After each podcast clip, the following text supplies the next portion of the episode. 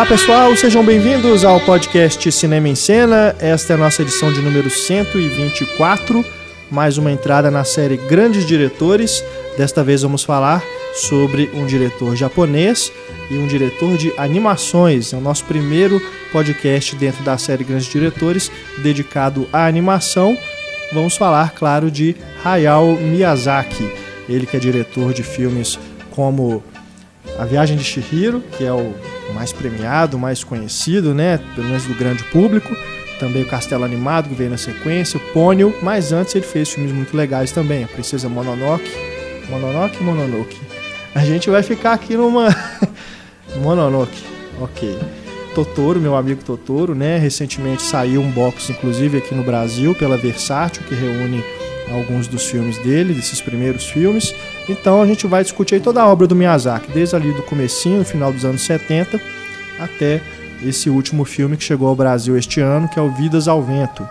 Né? Chegou, mas daquele jeito, né? Passou pelos cinemas muito rápido aqui em Belo Horizonte, que é onde fica o Cinema em Cena. Nem estreou nos cinemas, mas já está disponível em DVD para quem quiser curtir, quem quiser conhecer é, este que teoricamente, né, segundo o próprio Miyazaki, é o último longa-metragem dele. Né? Ele anunciou no ano passado que não pretende mais fazer nenhum longa, né? Mas vamos ver, né? Vamos torcer para que ele não tenha realmente decidido se aposentar de vez. Bom, eu, Renato Silveira, editor do Cinema e Cena, estou aqui acompanhado hoje de Antônio Tinoco, mais uma vez. Obrigado, Antônio, pela presença. Valeu. Nossa querida professora Ana Lúcia Andrade, da Escola de Belas Artes da UFMG. Olá. Ana Carolina Cunha. Tudo bem? Que é. Eu sou mestre em mestre. psicologia. Eu fiquei na dúvida Sim, eu sou mestre do título. em psicologia cultural e estou fazendo cinema de animação Exato. na UFMG agora. Aluna da nossa querida Ana Lúcia. Isso. Ótima aluna, É. por sinal. E também já trabalhou com Carlos Quintão e Heitor Valadão, nossos queridos companheiros de podcast também, no A Galáxia, A né? Galáxia. Saudoso A Galáxia, né? Uma pena que não foi pra frente do site, eu gostava muito, mas Carol também escrevia lá. Eu, eu também lia as críticas que a Carol escrevia. Bacana, obrigado, Carol, pela presença. E novamente conosco, Sabrina Gomes, que esteve conosco no podcast do Planeta dos Macacos. Ela que também é fanzaça, fanzaça de Miyazaki, né? Está aqui conosco. Muito obrigado, Sabrina, pela presença. Nosso e-mail para você que quiser mandar mensagens, mandar dúvidas, sugestões é o cinema@cinemaencena.com.br. Sinta-se à vontade também para escrever aí na página do podcast, tem a caixa de comentários para você interagir não só com a gente, mas também com outros ouvintes do programa. Você pode aí comentar sobre os filmes do Miyazaki, deixar sugestões, recomendações, enfim, qualquer outro comentário que a gente possa não ter feito. Se você discordar também de alguma opinião, sinta-se à vontade para debater conosco aí na página do podcast Cinema em Cena.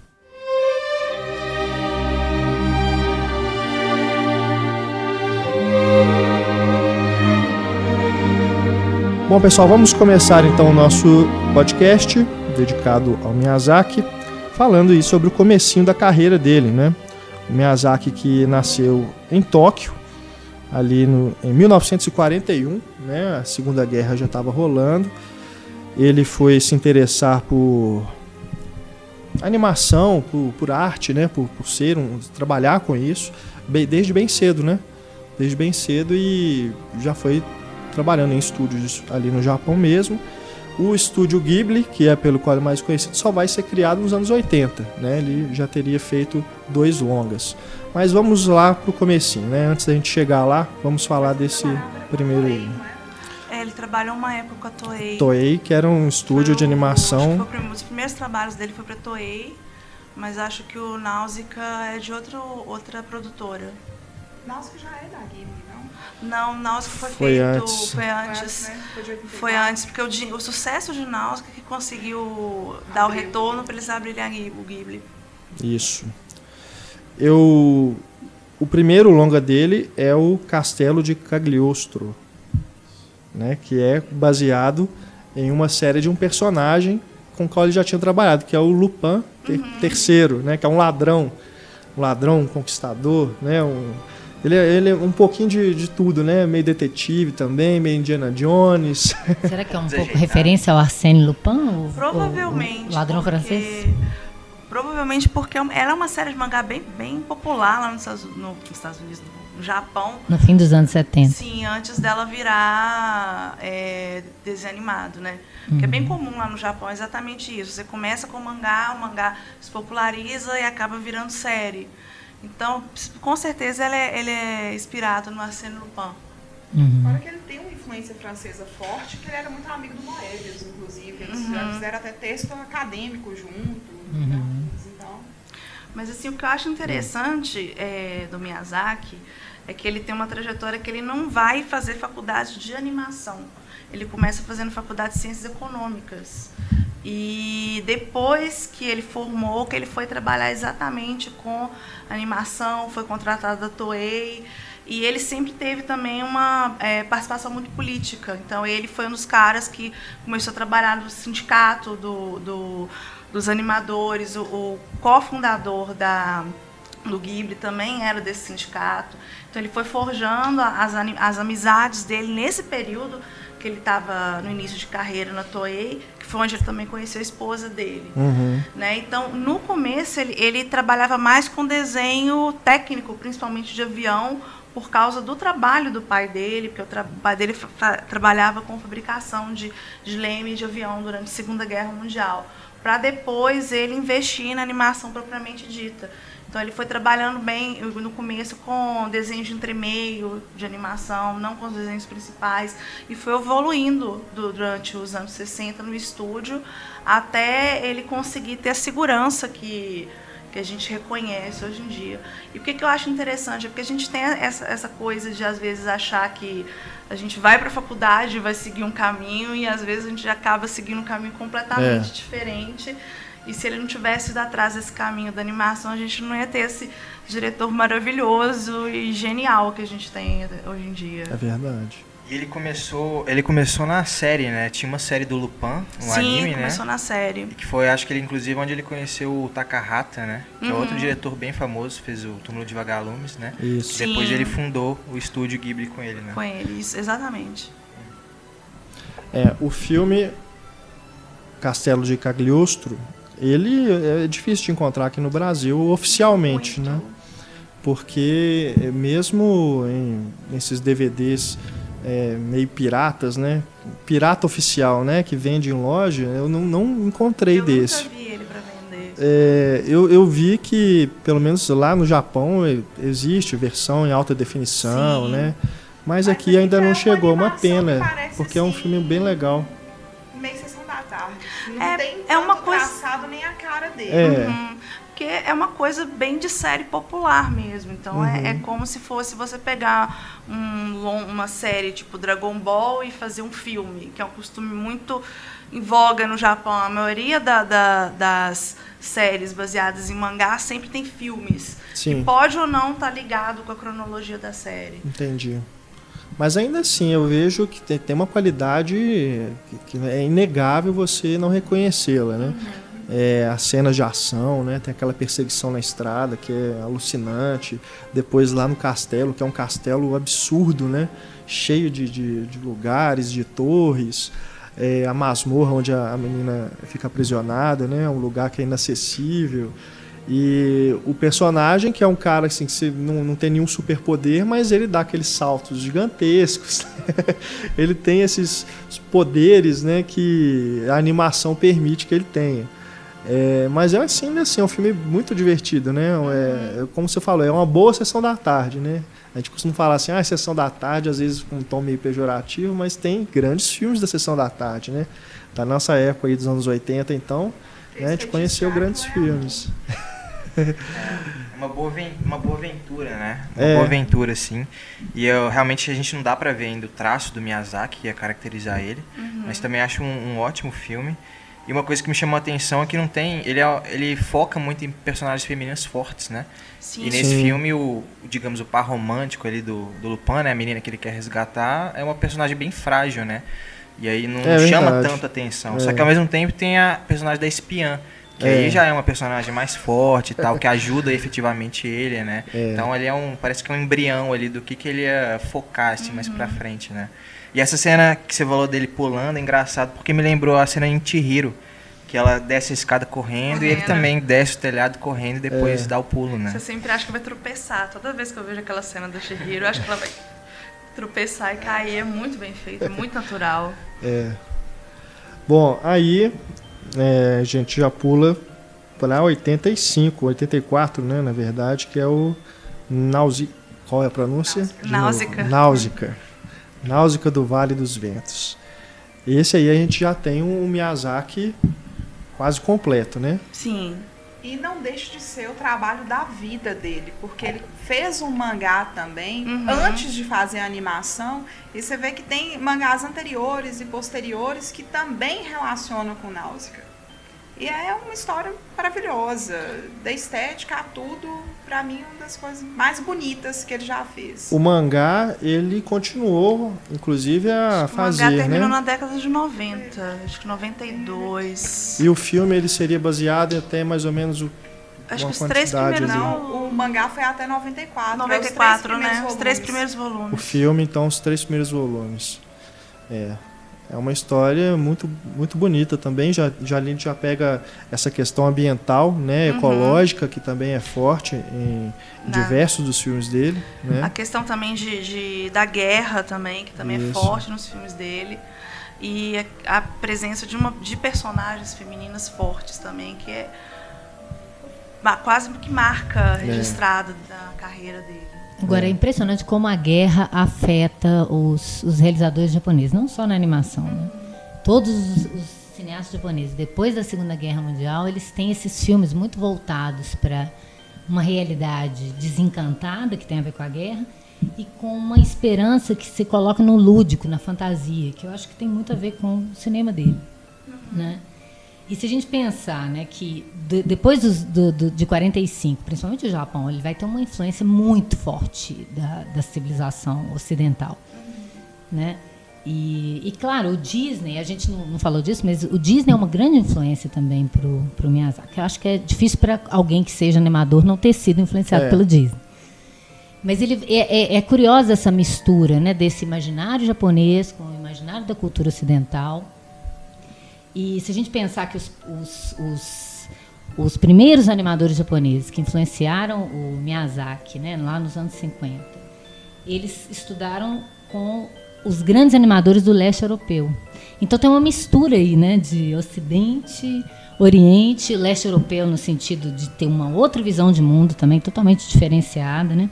Ele estudou com o Iri Trinca, né, o, o grande mestre do, do, do Miyazaki e que vai influenciar ele, vai marcar muito a, a cinematografia dele, que vai misturar essa ideia de uma ficção lúdica, um imaginário é, ficcional, criativo, com uma, uma, uma coisa muito palpável na realidade, que se reflete também nos cenários, né? num jeito muito verossímil e, naturalista em algumas coisas, para apresentar histórias que não tem nada de naturalista. E é Isso, incrível. Uma mistura muito interessante. Eu acho incrível também como que ele tem uma preocupação de direção, de movimentar a câmera. No Náusea tem um momento que ela está em cima de uma árvore, de uma montanha, não sei, olhando o que está acontecendo né, na distância. Aí a câmera faz uma panorâmica, ela vai, passa do lugar e volta.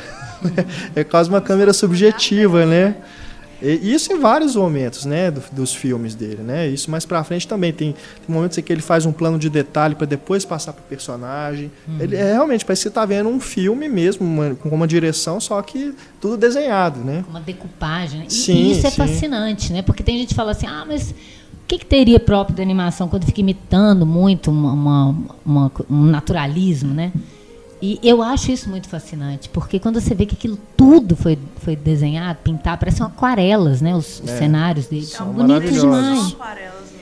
Que dão uma profundidade de campo sensacional, né? Aquele desfoque no E é fundo. um nível de detalhamento preci- preciosíssimo, Sim. assim. É, É, é- é- é coisas que você vê, o, o, o detalhe da pintura dos cenários, Aham. é uma coisa impressionante, que deve ser painéis assim, realmente grandes. É, poder porque ele faz, fazer. mu- como o Renato falou, ele faz muito movimento de câmera. Sim. Ainda mais na época que ele trabalhava com acetato, deviam ser imensos esses cenários, né? Para poder mover a câmera. Eu já fiz uma vez um trabalho de fazer uma reprodução do Chihiro e é muito detalhe. Eu demorei uns três meses. Claro que eu fazia uma vez por semana em aula para poder terminar de fazer o, o- o cenário, porque é muito detalhe, assim, jogo de luz e sombra, Texturas. textura, contraste de cor. A é luz coisa é que às linda. vezes vai ficar um minuto, no máximo cinco minutos em tela, mas que você vê que tem uma, uma, uma dedicação, uma delicadeza para trabalhar com aquilo, que dá um, um nível de, de, de profundidade assim muito maior para o trabalho deles, esse cuidado que eles têm. Uhum. É muito bonito. É, isso também. é, Eu, eu pelo menos. Deixa eu ver. O estúdio Ghibli, eles não têm uma produção industrial como a Disney tem. Né? Eu acho que eles realmente dedicam mais tempo para a produção dos filmes. Né? Você vê que o espaço entre um filme e outro do Miyazaki, você tem ali pelo menos três anos né? entre um filme e outro. Mas um os outros diretores né? do, dos estúdios do estúdio Ghibli também devem ter o mesmo mesmo tempo para poder desenvolver seus filmes, né? Porque que na Disney a gente tem um filme por ano, às vezes dois filmes por uma, ano, Mas né? aí você tem uma escala industrial, né? É. Departamentalizada, que praticamente o Disney que inventou isso Aham, também. sim. E às De vezes- dividir todo o setor, né? Quase como uma, uma fábrica mesmo. E É. às vezes mais de um filme é produzido quase que ao mesmo tempo, Uhum. na- no caso da Disney. É. Então, são, às vezes os filmes são, de- são produzidos em paralelo. Uhum. E você tinha uma, uma, um uma, uma fatia do mercado boa para curta-metragem, que o Disney entrou aí, né? E, e depois a televisão, que ele também vai descobrir. Que, engraçado que o Miyazaki vem da televisão. O Disney vai descobrir a televisão. Vai ser um dos primeiros diretores sérios a considerar a televisão de uma forma menos pejorativa, como os outros diretores consideravam. Fora que na Ghibli eles têm um- uma história, que não sabe se é verídica, que o Miyazaki ele é meio control freak. Ele sempre quer saber tudo que está acontecendo, mesmo no que ele não dirige. Ele está produzindo, ele está entrando em cima, ele está vendo, ele está corrigindo. Então ele quer controlar toda a produção do estúdio. Então tem que ter uma distância de tempo maior aí. Que mesmo os animes que não são dele, você vê um toque O dele. toque ali. dele, com É. certeza. Verdade. Até nisso ele puxou o Disney. Bom, depois do Náusica vem Laputa. Castelo no Céu. Laputa, Laputa. Castelo no Céu. Aí já com o estúdio Ghibli, Sim. né, assinando o lançamento do filme. Esse eu vou ter que deixar para vocês comentarem, que esse eu tive que pular para conseguir ver o último dele. que eu tava muito afim de assistir. Mas vamos lá, vamos falar então sobre o Castelo no Céu, que é uma aventura também, Uhum. né? E é uma aventura steampunk, né? Que era uma coisa diferente, que eu acho que na época ninguém estava fazendo uma animação em steampunk. Uhum. E fora que o robô do Laputa, ele aparece depois no filme da Disney. Aquele filme que tem um, um robô gigante que o menino acha. O Gigante Ferro. Não, mas o Gigante Gigante de Ferro. Ferro não é da Disney, não. Ele é da Warner. Ele é da É, Warner. Ele da é um dos últimos filmes do departamento. Brad Bird. É, do Brad Bird, que depois foi pra Pixar. Que ele é um dos últimos filmes do departamento de animação E ele da é Warner. apaixonado com, com Gimli, né? Então, Sim. Ghibli. Então ele É, é que é uma, coisa, é uma coisa bem interessante você parar pra pensar, igual a Ana falou, a Disney meio que alimentou o Miyazaki, e se o Miyazaki meio que alimentou a Pixar. É. Então tem uma coisa que vai. uma Isso é maravilhoso na, maravilhoso. na arte, né? Como é uma retroalimentação, né? As pessoas são influenciadas e, e passam a influenciar. Tanto que o Totoro aparece no Toy Story 3. É. Mas o Gigante Hum, Ferro. entre os é o brinquedos Gigante lá, né? Gigante Ferro. Ferro. Ele é Ele é muito. robô de lá. Mas até não só o robô, a, a- a- toda a narrativa, né? O o- os detalhes, essa coisa que eu estava falando, naturalista, é, muito detalhado, os, tudo, os movimentos muito bem feitos, muito verossímeis mesmo naquela ideia de antropomorfizar o mais próximo possível do movimento real. Mas tem uma coisa caricata, de repente, nas expressões, Né? Que isso tem muito no Gigante de Ferro, que isso é puro Miyazaki, né? Sim. E o que eu acho legal também é que tanto no Lapta quanto no, no Gigante Ferro tem uma coisa meio orgânica no robô. Você não consegue ver ele só como uma máquina. Tem uma coisa que parece meio viva neles, né? Então, assim, é bem, bem interessante como que ele trabalha, que tem um pouco a ver também com a ideia do steampunk. O steampunk tem essa coisa mais arredondada, mais orgânica, também que vem do vapor. Uhum. Mas é, é, é fantástico. E o que eu acho interessante desse filme também, que é ele, além dele ter é, essa coisa da, da menina, que é a Chita, né, que é a personagem principal, você tem a, a, a chefe dos piratas, que é a mãe do, do, de todos os outros piratas, que é a Dola. E são duas mulheres fortes e elas estão empenhadas em objetivos específicos. E como que elas acabam meio que interagindo também. A Dola dá umas dicasinhas do jeito dela lá pra Chita. E eu tava lendo que o irmão dele falou numa entrevista que, em termos de personalidade, a Dola é, é muito inspirada na mãe do Miyazaki. A mãe do Ah. Miyazaki era muito parecido aquele tipo de, de comportamento, que a mãe Sim. dele tinha uma personalidade muito forte. E que isso também dá pra você entender por que, que ele gosta de heroínas tão fortes. Né? Como que ele vê a, a mulher como uma, uma pessoa forte, que não é uma coisa que se, comum dentro da cultura japonesa. ainda mais Verdade. nos animes. Eu acho que é raridade É muito raro. mulher, né? É muito raro. E, o- e uma coisa que me chama a atenção também é que é o primeiro filme onde o ponto de vista tá nas crianças, né? São, as crianças são as protagonistas do filme, né? E o que cria um contraponto interessante quando você tem adultos gananciosos que querem são movidos pela ganância, né? Quando elas são movidas pelo sonho, né? O menino tem um sonho de conhecer o Laputa, et- etc. Mas a E Náusea também, ela não é adulta. Ela é uma pré-adolescente. é uma adolescente, é, não uma criança em si. E, novamente, também no Lapto já vem de novo a questão da temática da guerra, né? Da guerra vista como uma coisa sem necessidade, Sim. sem motivo e inútil, por assim dizer. Como toda guerra, né? É. E também outra, uma outra característica que me chamou a atenção são os personagens mais velhos, né? Que geralmente são têm essa característica de, de serem mais sábios e geralmente darem conselhos, né? No, no Labo tem aquele velhinho lá na, naquela mina, Na mina. né? Geralmente o Miyazaki tem vários personagens desse tipo, né? Como se fossem conselheiros assim mais experientes, mais sábios, né? E é uma coisa cultural deles, né? O respeito que eles têm pelas gerações antigas, né? Castelo no Céu de 86. Né? Aí em 88 vem Meu meu, vizinho. amigo Totoro. Meu vizinho ou meu amigo? Tem as duas, Tem dois as- nomes. as duas traduções. Quando saiu em VHS, eu lembro que eu aluguei, era meu vizinho. É, Aí eles eu vi a minha relançaram- cópia vizinho também. Eles se lançaram depois como meu amigo Totoro. Entendi. Minha cópia americana, My Neighbor Totoro. É, Totoro. né? Totoro. Nosso querido Totoro. Totoro. Só a o gente não em cantar aqui. Meu amigo, né? É, agora acho que é meu amigo, nessa É, última versão nessa que saiu último lançamento, meu né? amigo. Aham. Que é um Bom. filme lindo, né? É lindo. É. Ainda é o meu preferido. E Eu é um filme que destoa bastante desses outros que o Miyazaki já havia feito. Uhum. Porque não é uma aventura, uma coisa assim, né?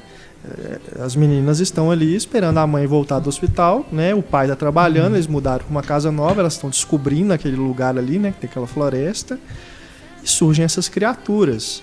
E é isso o filme, não tem realmente assim uma, é uma história, viagem, é uma né? aventura subjetiva, né? É. Parece que é tudo dentro daquele dessa ideia que eu estava falando, dentro do desencanto, da doença da mãe, de uma perspectiva de mudança.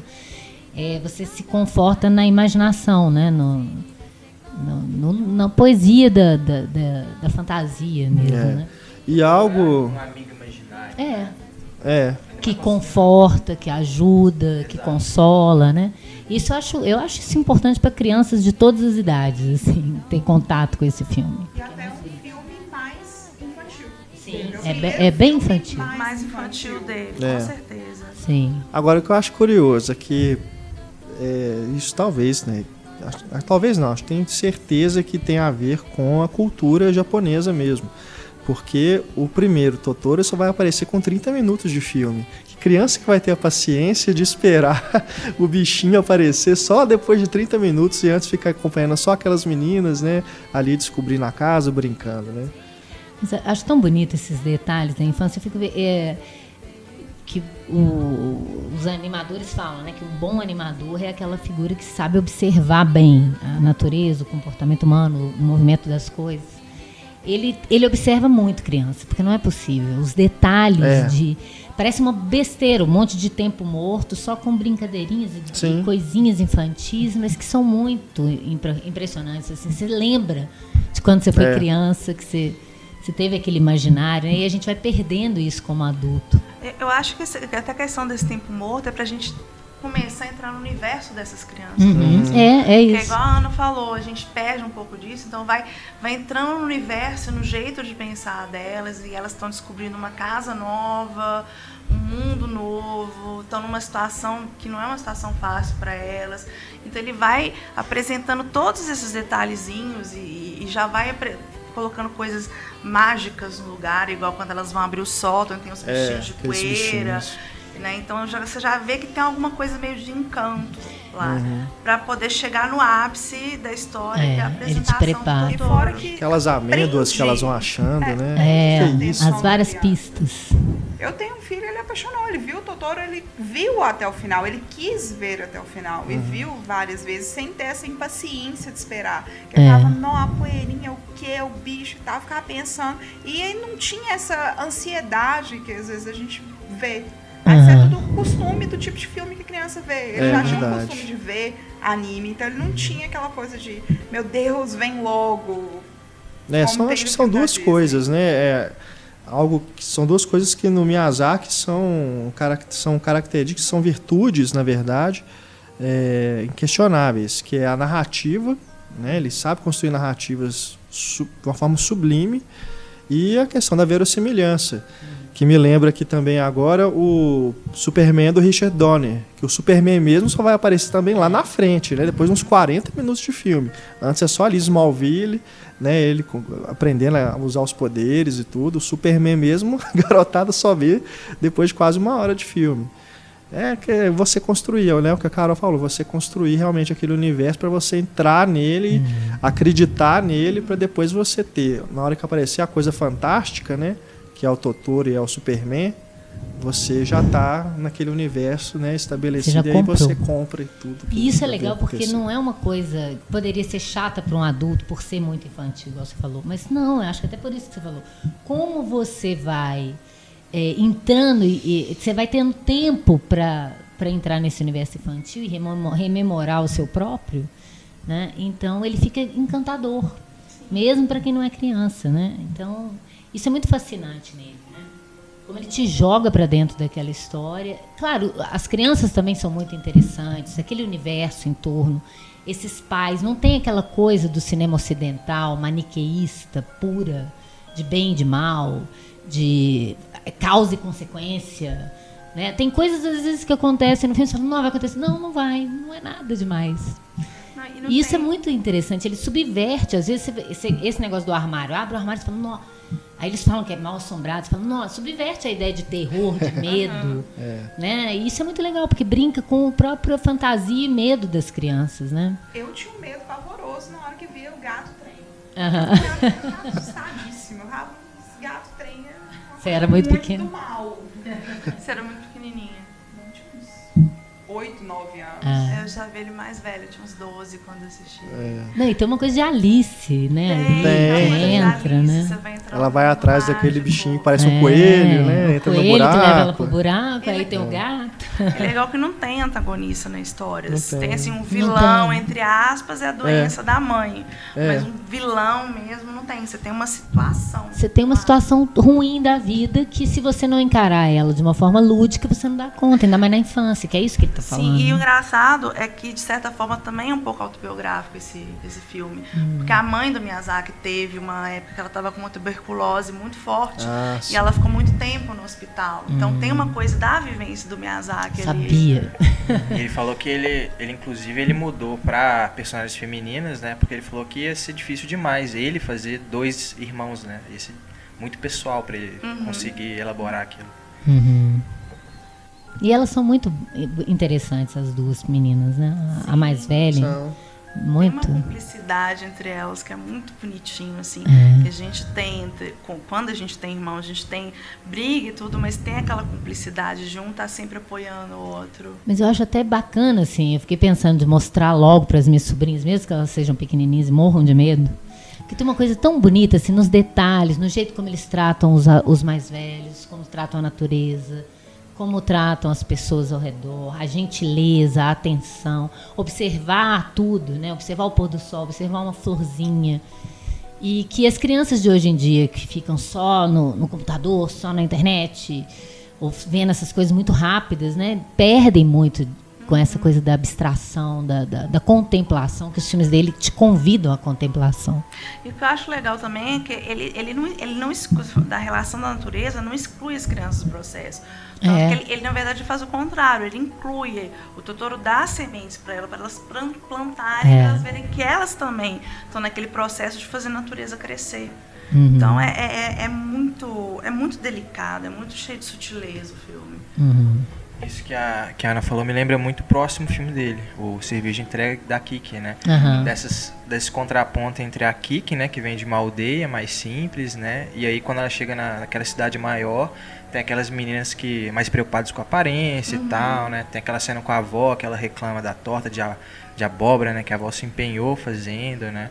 Parece ter uma espécie de crítica ali, a essa nova geração ali que não tão simples, não tão em contato com a natureza, né? Eu tenho que fazer uma retificação, inclusive. Porque eu falei que tinha espaço de três anos, pelo menos, entre os filmes. O Totoro é de 88 e a Kiki é de 89. Então, me desculpem. fui, fui guiado pela memória aqui e acabei me embananando. Você, quando você é animador mais jovem, começando, você tem gás pra fazer É. isso. Depois, você leva três. É, acho que eu me baseei nos filmes mais recentes dele, que realmente É. são mais É espaçados. porque é né? muito trabalho É. pra você ficar fazendo na mesmo pique de quando você tinha 20 e poucos anos. Verdade. Mas então, serviço de entregas da Kiki. Eu acho que, 89, inclusive, é o primeiro filme que você tem que mostrar para a criança, porque ele é o mais simples, ele é o mais singelo, que a criança mais se relaciona com O, da- o ele. qual? O daqui. O da Kiki. Porque é bonitinho, é simples, é um Sim. mais fácil de digerir. Então, É uma bruxinha. É uma bruxinha, né? Na verdade, é baseado numa série de livros que tem lá no Japão. Então, é o primeiro livro que ele fez a adaptação do primeiro livro. Entendi. Né? Então, a Kiki, ela, na, na família dela de bruxos, tem uma tradição que quando faz 13 anos, você tem que ficar um ano fora de casa para poder aprender as coisas da vida. né? Que Então, maravilha. Todo mundo devia ter isso. e o bacana é que ela, ela, a habilidade dela é saber voar. Então ela vai tentar descobrir o que, que ela pode fazer para aproveitar essa habilidade dela de voar. Então ela vai trabalhar numa confeitaria fazendo entregas. Né? E o bacana desse filme, que eu particularmente gosto muito dele, é um filme que eu tenho uma identificação muito grande, é exatamente essa questão da Kiki estar tentando encontrar o lugar dela do mundo. Né? Ela não é a mãe dela, ela não é o pai dela, ela é a Kiki. O que, que a Kiki pode fazer para ser a Kiki? Né? E inclusive tem a, a- ela sofre um pouco de bullying no meio da, da história, então por causa desse bullying ela começa a duvidar dela, ela vai perde os poderes dela. Então é essa capacidade dela se reencontrar para poder afirmar quem ela realmente é e recuperar os poderes. Então tem muito a ver não só com a adolescência, mas com o processo que a gente acaba vendo durante a vida inteira da gente. Então, É algo que está é algo que tá muito presente, né, Miyazaki, essa passagem geralmente da inocência, né, para a maturidade em si. Quando ela sai, ela é totalmente diferente do que ela é né, no final do filme, né? Realmente um processo de redescoberta mesmo. E por isso eu gosto tanto do, do- da relação com a artista no filme, né? A pintora amiga dela que ela conhece, né? Que ela é como num determinado momento que a Kiki não consegue mais voar, né? Que ela parece que ela tá tendo uma crise artística ali, né?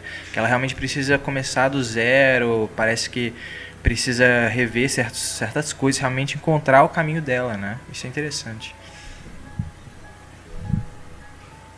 Esse tá no, no box da Versátil, esse é Tá. o segundo, né? O volume 2. sim, a Versátil lançou dois. Bacana. Agora, uma outra coisa que eu acho incrível é como, eu não sei se isso é do Miyazaki ou é do Gui, da Gui- do estúdio mesmo, que é o, o cuidado que eles têm com a animação de efeitos, né?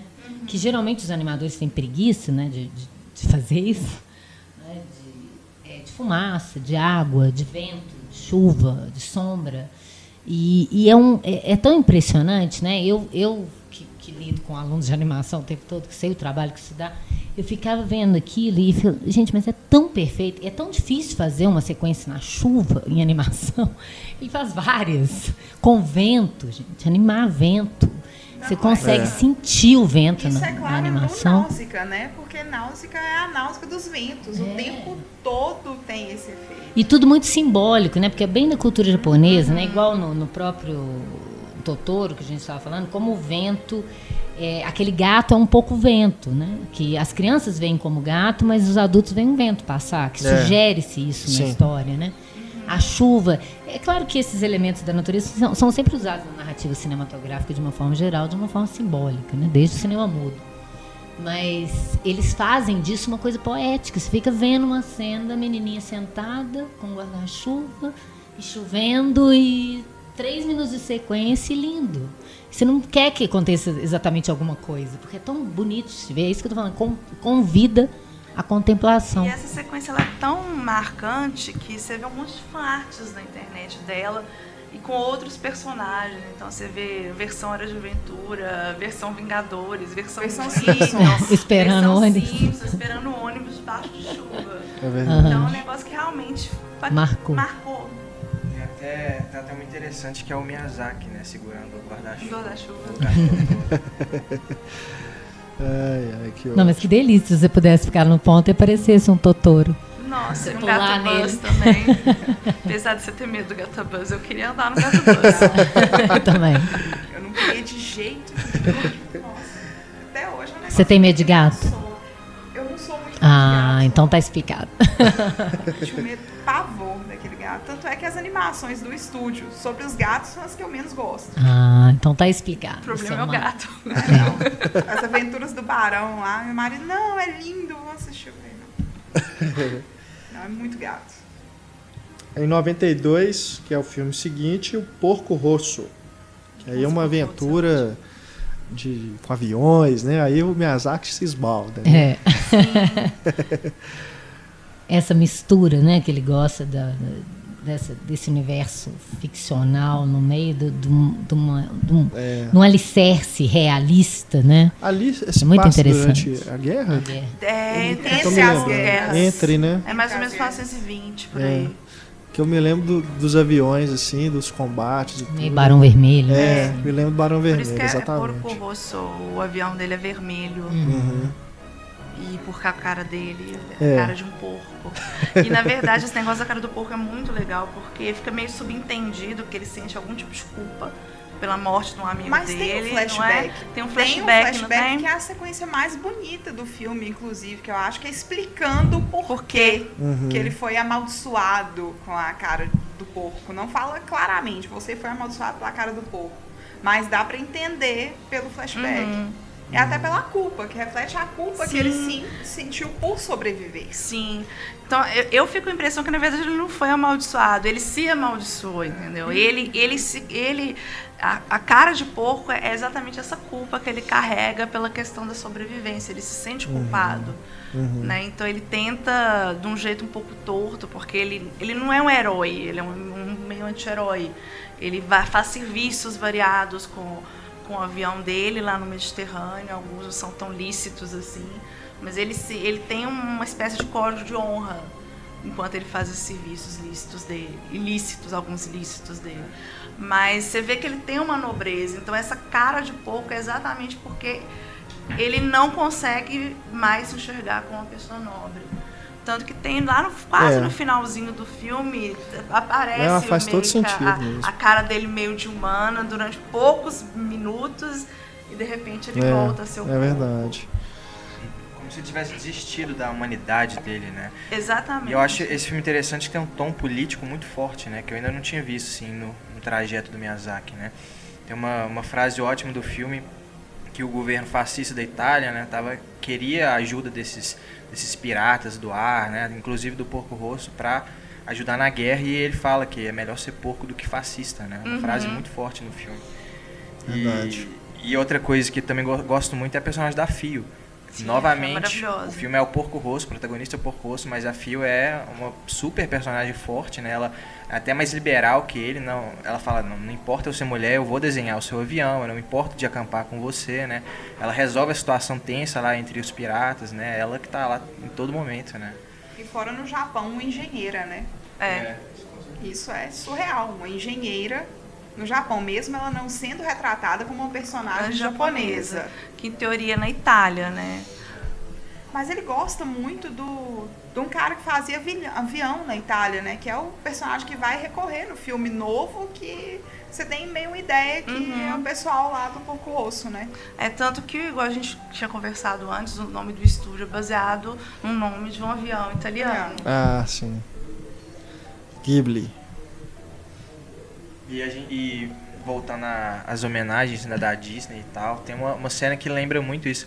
Que ele tá no cinema, parece que com o Major, vendo um filme, né? E o filme que ele tá vendo parece muito mane- aquelas animações antigas, né? Sim. Do Mickey Mouse e tal. Isso me chamou a atenção. E a trilha sonora também é muito é diferenciada, né? A gente não falou ainda da trilha sonora, que é sempre um, um destaque nos filmes dele.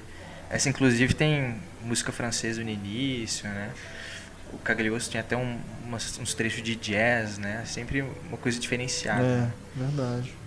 Da música e das cores também, né? Porque as cores também são muito significativas para definir personagens, né? Para definir é, o, o estado de espírito do, do- de alguns personagens, né? Até a própria forma como ele ele anima a sombra no rosto dos, dos atores, personagens, né? Que é uma, uma, uma tensão muito grande, porque aparentemente parece aquela coisa é, de animação limitada, que você põe poucos movimentos labiais, arregala o olho e, e mantém a, a expressão. É, mas a sombra continua. Então você vê que não é só uma questão de economia, igual na animação limitada, no caso da TV. É um estilo mesmo. Você vê que é uma marca né, de, de, de animar o, o personagem. Bom, até então, é, o Miyazaki ainda não tinha realmente estourado para o mundo, né? Ele vem a estourar realmente com Princesa Mononoke, de 97, que foi lançado nos Estados Unidos pelos Weinstein, né?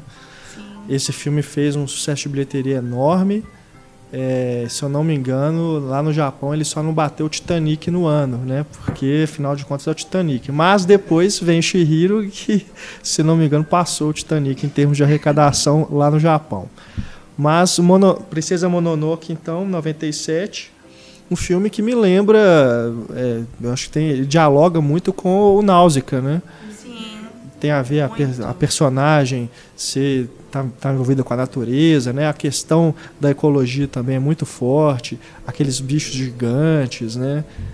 Acho que tem eles dialogam bastante, né? Um, um filme com o outro. E outra coisa interessante é que a Mononoke é o primeiro que é feito digital.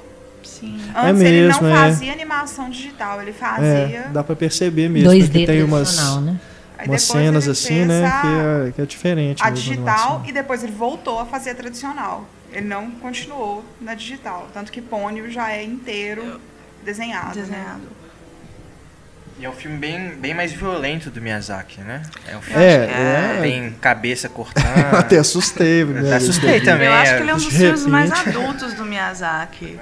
Ele não é, ele não é um filme leve, ele é um filme, ele tem partes bem, bem pesadas nele. E fora que eu acho que mais foca na mitologia japonesa, que tem a, a Matsue, como é que ela chama? A deusa loba lá, Uhum. que é uma figura recorrente na mitologia japonesa que tá lá presente. Que é a mãe Da, da Mononoke. da Noki. E É. a ideia também que eu acho muito interessante, que é mais do que ecológico, ele pega a natureza como algo sacro mesmo. A natureza é algo sagrado, né? É Então uma divindade. né? é uma divindade. Então a gente tem que ter alguma- um respeito É. por ela, Uhum. né? Mas aí vem o contraponto da mulher que toma conta da, da Iron Town lá, como é que ela chama? Lady.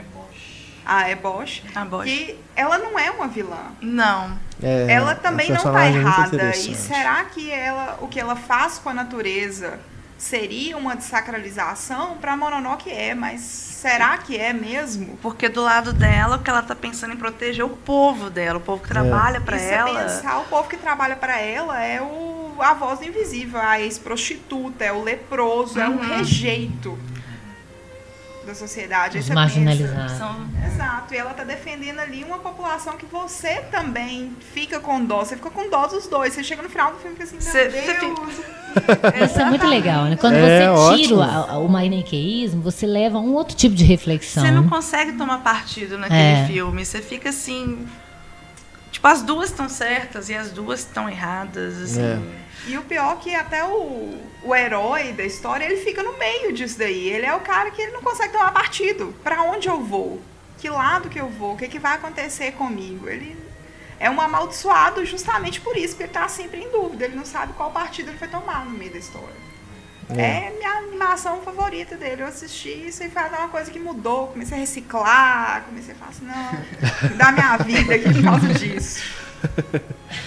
Uma coisa que me tocou muito. Eu acho com mulher a gente pensa que a gente é uma parte das duas. A gente Sim. quer progredir, você quer sair daquela coisa de estar dentro de casa, de cuidar do outro, de cuidar da cria como a loba fazia com Uhum. ela. E também de querer progredir. Aí vem a dicotomia de um monte de coisa, uma dentro da outra, dentro da outra. E é engraçado você estar falando a loba como mãe protegendo ela. Eu vejo a, a, a chefe da mineradora também como mãe querendo proteger os, destu- os destituídos que ela adotou. Uhum. Então, assim, é, é aquela coisa de que elas, nenhuma das duas está tá sendo egoísta. Elas não estão pensando nelas, estão pensando em outra coisa. E aí a ideia de como que vai chegar no equilíbrio de interesses, que é a parte mais difícil. Que não existe. Não existe. Porque ele fala, não existe. Então É. ele é pessimista, triste, no final do filme você sai muito deprimido com a vida. É um filme lindo. É, realmente, é um filme. Só a título de curiosidade, quem que fez a adaptação do roteiro para poder fazer a dublagem lá nos Estados Unidos foi o Neil Gaiman.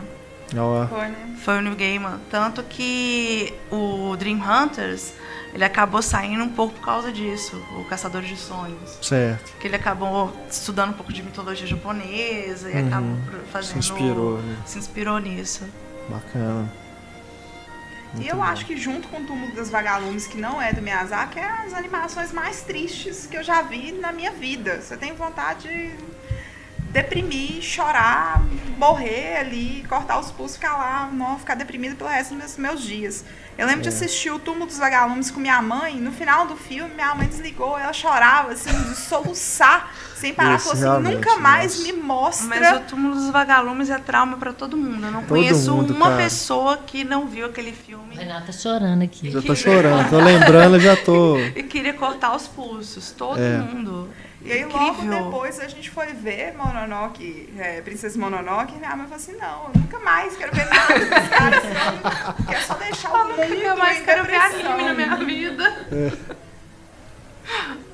Vai ver, né? Os, os desenhos lá que passam na pica-pau, Tom e Jerry. Lavagem mesmo, cerebral. Qualquer. Ai, ai. É muito triste, nossa. Verdade. muito pesado. Mas eu ainda acho o Túmulo dos Vagalumes mais triste. Nossa, também acho. O túmulo dos vagalumes ele foi lançado junto com qual? Foi o Totoro, né? Foi, foi mais ou menos na época do Totoro. É. Então você imagina, saiu o Totoro e saiu o Túmulo dos Vagalumes. Totalmente É. contraste, assim. Bom, é, o filme seguinte dele já vai ser A Viagem de de Chihiro, 2001. É, ó. Então já saiu de um, de um, um clássico pro outro, né? Dentro da- Uma obra-prima pra outra, né? Dentro da carreira dele. Mas eu ainda acho Princesa Mononoke estupidamente melhor do que a Viagem de Chihiro. A Viagem de Chihiro, eu acho que ela foi mais bem aceita no Ocidente por lembrar muito a Alice. É uma história que eu acho que ela é mais fácil de ser digerida no Sim. Ocidente do que a Princesa Mononoke. Entendi. Porque você pensa, você chega lá numa floresta, Apesar de ainda ser muito específico. né? Chega numa floresta, uns bichos muito loucos, um negócio assim, um menino perde um braço amaldiçoado pelo demônio, não é uma coisa que é muito bem aceita aqui. Que você, não, vou levar. Porque meu filho infelizmente a gente ver." ainda tem um pouco dessa ideia de que animação é coisa pra criança. É, É, eu acho que é bom verdade. isso, porque o povo vai, leva os meninos, Quebra só porque é animação. Mas não que os meninos não deem conta de assistir e entender, muito pelo Não, contrário. sim, mas Não, é se bobear, as assim, né? crianças assimilam muito melhor do que os adultos, É, né? talvez. Talvez. É, eu tenho sobrinhos que ficavam com medo. Elas demoraram a ver Shihiro, por exemplo. Ah, é bonitinho, vem ver. Aí começava a ver. Não, meu filho não teve medo de Shihiro, não. Agora ele teve medo de Princesa Mononoke. Até na, na hora que foi, o Mas menino aí- entrou o braço do demônio e falou assim, não. Não, mamãe. Aí é demais. Eu tô É, falando do Shihiro- Shihiro por causa das criaturas que Shihiro, ele aparecem. é, mais dele- bem mais delicado. né? É, O próprio Ryubaba, né? A vilã. é. Aquela figura mesmo Sem muda. face. É, o sem, Sem face. face. Os meninos muito pequenos ficam com medo, não entendem o que é aquilo, né? Embora o filme não trate aquilo como, né, como a gente está acostumada. a- A gente tende a temer tudo aquilo que é estranho, né, que é para eles não, é fascinante. Todas as crianças ficam fascinadas com aquilo que é diferente, né, nos filmes dele. E que é esse espírito infantil que a gente perde com a- como adulto, a gente vai ficando mais desconfiado, mais crítico, né, mais julga mais as coisas. É isso que eu falo. Ele, ele quer que você mantenha esse olhar, esse espírito infantil, mas ele não está te, te chamando de criança, né? Nesse aspecto. Então, não está te subestimando. Aí vem até uma história dentro da história. Você tem a história para criança e a história para o adulto que vai ver junto com a Sim. criança. É. E ele sabe trabalhar isso muito bem. É, é. Foi até onde a Pixar inspirou para poder fazer a animação de uma tá dentro da outra. Uma boa re- re- relação das duas.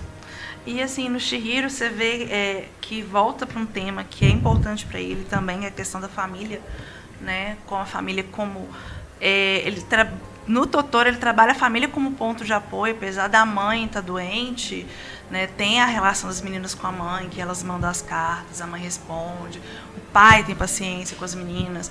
E no, no Shihiro, o que, que ele, ele trabalha? Ele trabalha com é, a ideia de que esse, esse tipo de relação talvez esteja se perdendo, né? Porque você Exato, tem o- porque os pais da Chihiro são nem aí, estão nem aí quando ela tá fazendo. E a própria Yubaba com o filho dela, ela só quer mimar o menino, porque ela acha que só dar brinquedo é o suficiente, sendo que o menino ele quer um pouco de atenção, tanto que na hora que o menino transforma, ela não consegue reconhecer o filho dela. Ela olha pro filho dela e não vê o filho dela, só porque ele mudou de aparência.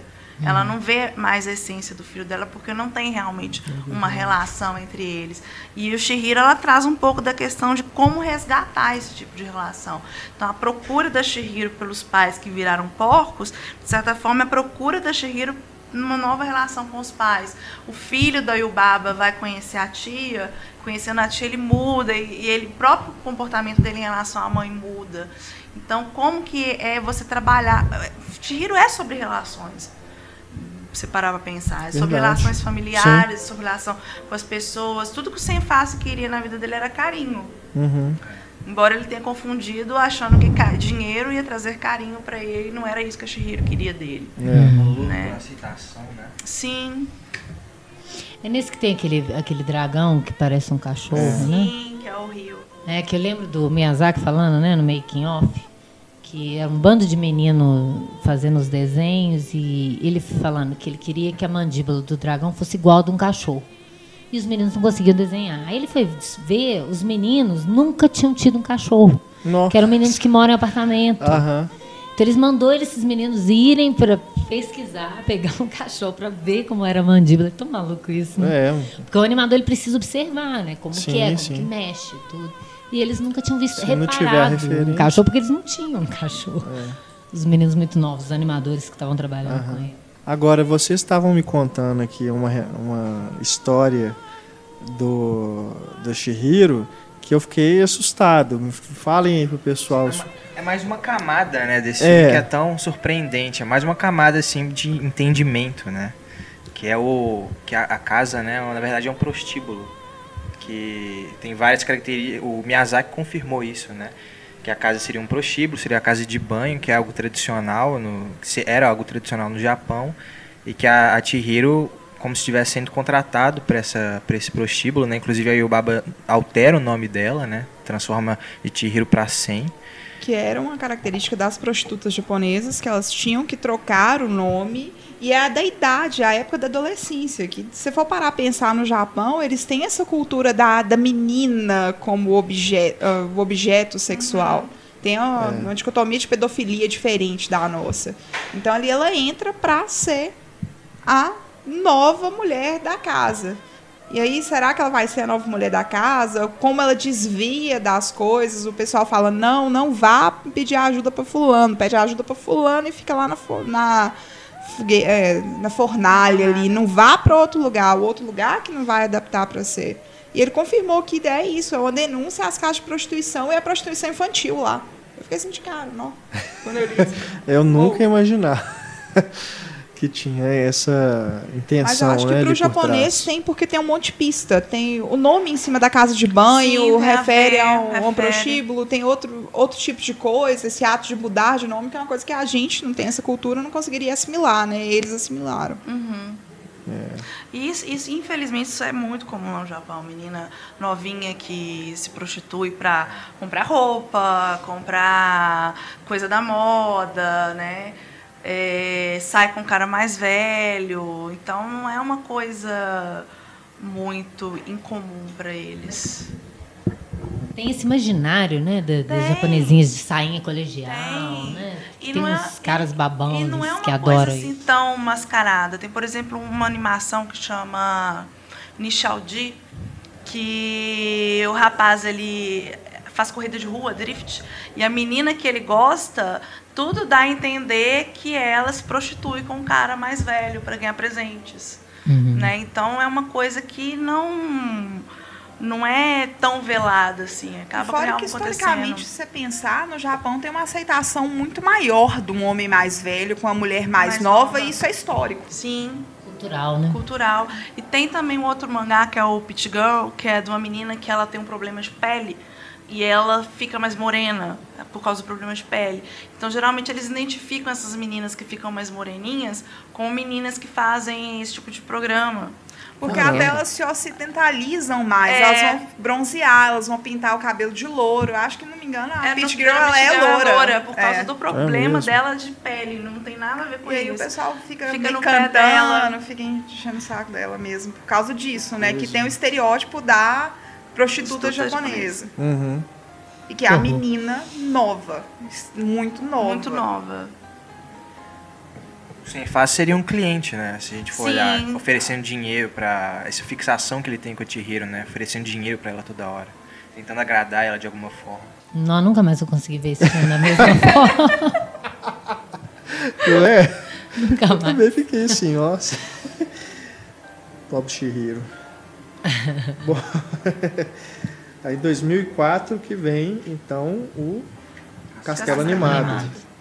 Esse já é bem mais complexo. Eu diria que eu, é porque quando eu vi eu achei mais tranquilo assim, perto desses outros dois. Eu acho que é o mais ocidentalizado Sim. dele. É, porque eu lembro que passou inclusive no Pátio Savassi, no Cinemark. Foi uma...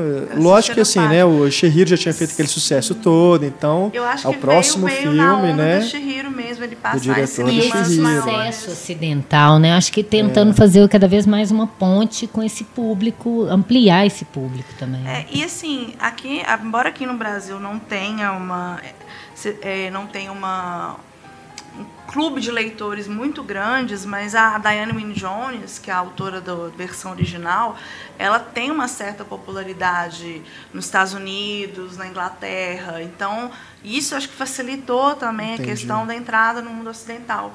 Porque, se eu não me engano, ela foi professora, acho que ela foi professora da Rowling. Ela foi professora do ah, J.K. Rowling. Então, ela é uma. A, ela é uma roteiri, é uma escritora, escritora renomada lá na Entendi. Inglaterra. Ela tem muitos livros publicados. Aqui no Brasil tem algumas coisas dela que saíram, inclusive o Castelo Animado. Não é tão fácil assim de achar para comprar, mas tem algumas produções dela que você acha. Uhum. Mas Antônio, por que então? Fala, explica que aí é a complexidade. Não sei, acho que eu fiquei pensando demais na relação com o mágico de Oz, assim. Certo. Essa questão do espantalho, né? Dela dela ser uma espécie de Dorothy que, que só na pele de uma mulher de 90 anos ela meio que se liberta, né? Isso eu acho Sim. fantástico, essa, dela conseguir é, se encontrar é. como uma idosa, né? Uhum. É, essa questão do, do coração também, né? Que passava uhum. muito pelo Homem de Lata, essa busca pelo coração que o, o Hauru também tem. Hauru, né? O Hal na versão americana. Não, é Rose. Rose. Rose. Rose Rose Castle. Hall. É. Eu acho que ele conhece o Hall. É? Hall. É.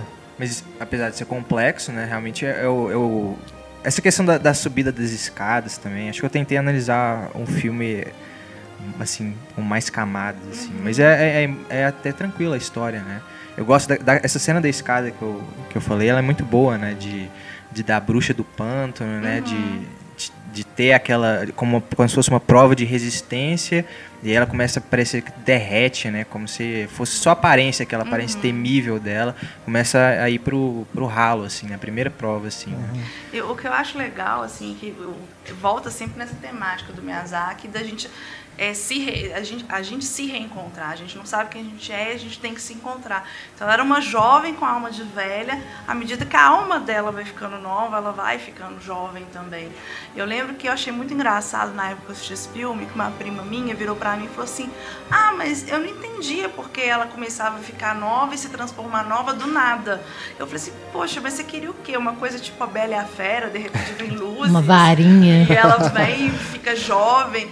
Não, é porque a alma dela tá mudando e vai refletindo no físico dela. Mas se você for parar pra pensar, a solução é justamente o que o Antônio falou do Mágico de Oz. É muito mais uma solução ocidental do que uma solução que se daria num anime. Sim, com certeza. Mas ainda assim não é explícita, entendeu?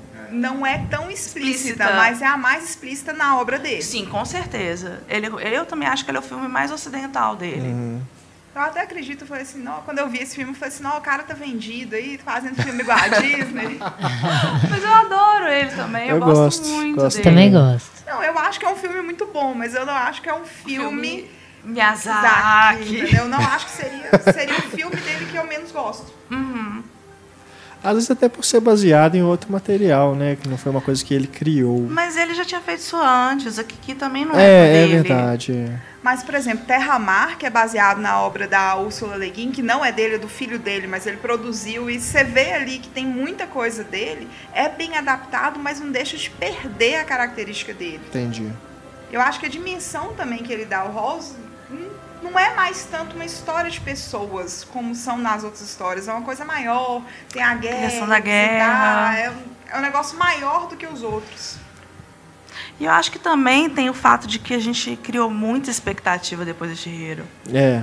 É. Todo mundo criou muita expectativa. Como deve estar a- desde o último filme, né, também. É. Então, provavelmente, às vezes, se ele tivesse vindo antes da Chihiro, a gente não fosse tão crítico assim, em relação ao filme. É, pode ser. Eu É. acho que é o que aconteceu comigo com a Shihiro, porque eu fiquei na expectativa, nossa, esse é um negócio melhor que Mononoke. Nada foi melhor que Mononoke ainda. Eu não gosto muito do título brasileiro, né? Castelo Castelo, Animado, animado, parece né? que é uma coisa, né? O castelo Também que não é uma Mas eu acho festa. que é, a é o título da história original, não, Não, é? moving, moving. É Moving moving de. É, Porque o castelo É, anda, título né? Ele tem Em perna, português né? de Portugal é o castelo andante. É, É, seria melhor, né? Se usassem aqui também esse nome. Ou não. ou não. Ai, ai. Esse de 2004. Aí, quatro anos depois, vem Pônio, Uma Amizade que Veio do Mar. Que é um filme que, digamos, é no mínimo estranho. É, É um filme que as crianças adoram. Toda criança que eu já vi ama de paixão. Eu senti uma certa estranheza no filme. Eu não sei, eu já sou louca com Pônio, eu acho Pônio muito fofo, sabe? É um filme assim. Eu, eu gosto muito desse universo infantil, eu gosto de animações que tem uma lógica infantil. É, eu também gosto. Por exemplo, tem um seriado novo no Cartoon Network que eu tô apaixonada com ele, que é o Clarence, que é aquele que tá com Clarence, o otimista, que é todo de lógica infantil, é aquela lógica lúdica, sabe? Coisas pequenas parecem coisas fantásticas, do tipo você enfiar uma mangueira para fazer um vulcão de lama é a coisa mais linda do mundo.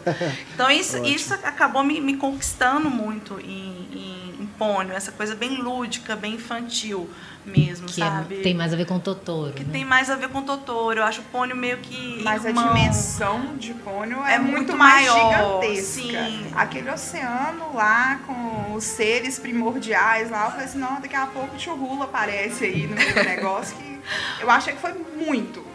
Foi muito. E esse que me causou estranheza. É, não tô o- o que que não eu- seja um filme que eu não gosto. O que, eu, o que eu compartilho um pouco dessa estranheza é que justamente quando as coisas começam a, Parece que ele, ele, ele realmente se entrega à imaginação e a coisa vai tomando proporções que você tem que desligar realmente e, e seguir E junto. entrar na linha do filme. Né?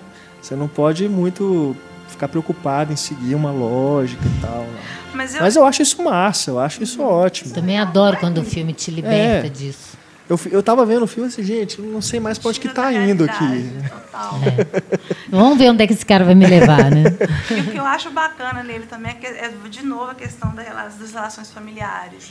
Né? Você tem o pai da Pônio, que é extremamente super protetor. Uhum. Né? Tudo bem, igual você falou, que ela, a, a- a confusão é por, por culpa dela. E né? Que ele não tá convenhamos, errado. O pai dela tinha uma justificativa pra ter segurado e não deixar a menina sair, que é a coisa insana que deu toda depois. Então você começa achando que ele é um vilão e depois você vê, não, Não. ele não É. está errado. Só que a questão é da- também da falta de comunicação dele com ela. Ele segura tanto ela que ela, ela quer soltar, ir pra vida e fazer a, que ela tem vontade de fazer, descobrir É, o quanto mundo. mais você prende, Mais quando a- sai, é. arrebenta tudo. né? Então tem, tem um pouco disso, assim, da falta de comunicação, sabe?